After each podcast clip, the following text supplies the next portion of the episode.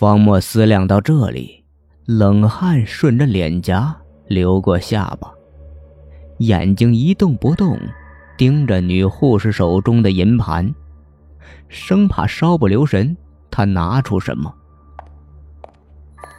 女护士转到方墨的身后，用手摸了一下他的后脑勺，凉凉的手指贴近他的头发。方墨倒吸一口冷气，觉着他好像一下子抓住自己的脊柱一样，拽得脑根生疼，有一种如坠冰窟的感觉。哼，害怕了。你也知道害怕，放心，今天不对你用那个，过几天再说。一只眼啧啧几声，然后转向女护士，给他来一针氯丙嗪，让他休息休息。